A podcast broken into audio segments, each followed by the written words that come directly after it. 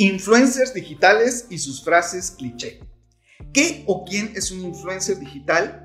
Es una persona que cuenta con una base de seguidores en redes sociales y que tiene cierta credibilidad en lo que recomienda a su tribu. Hasta ahí, todo increíble. Alguien que le habla genuinamente a tus seguidores, les recomienda cosas que él usa y que lo pone también a tu disposición. El tema se empieza a torcer cuando escuchas de todos ellos las frases trilladas. Muchas personas me han preguntado sobre mi maquillaje. Leo todos sus comentarios. Muchos me han pedido que hable de este nuevo restaurante. Y un sinfín de frases hechas que se inventaron y sacaron de la manga con tal de poner en la palestra el producto en cuestión a promocionar. Casos como los del Partido Verde o mujeres fitness vendiendo proteínas no muy bien evaluadas como un producto mágico o líderes digitales siendo acusados por acoso sexual me hacen tener mis reservas sobre el uso o no de ellos para una marca que invierte literalmente su reputación en este servicio.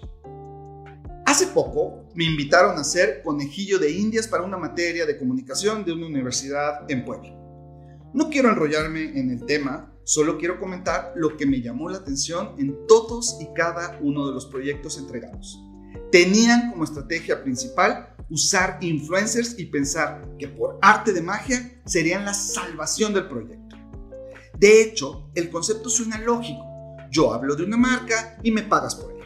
El tema es que estas personas, muchos de ellos son mercenarios, que un día hablan del producto rojo y al otro día, si les pagas, hablan maravillas del producto azul de la competencia sin tener una real empatía.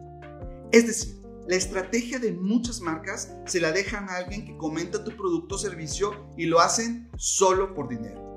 Que no quieren a la marca ni la conocen, que medio hacen trampa con sus seguidores para inflar las cifras, que son carísimos a contratar por sus menciones y que no les importa si tu nivel de engagement sube, crece, baja, desaparece. Ellos cobran y listo.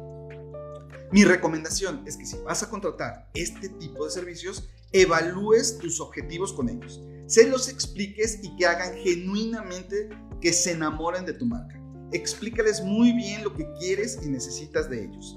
Y haz una auditoría de su comunidad y de que pertenezcan a la zona geográfica en donde necesitas reforzar tu comunicación. Hay muchos casos de éxito en este tipo de estrategias pero hay algunas otras que sin querer fueron influenciadores negativos, como el caso de Ronaldo y la famosa Coca-Cola en la rueda de prensa. Soy Ciro Medina. Hasta la próxima.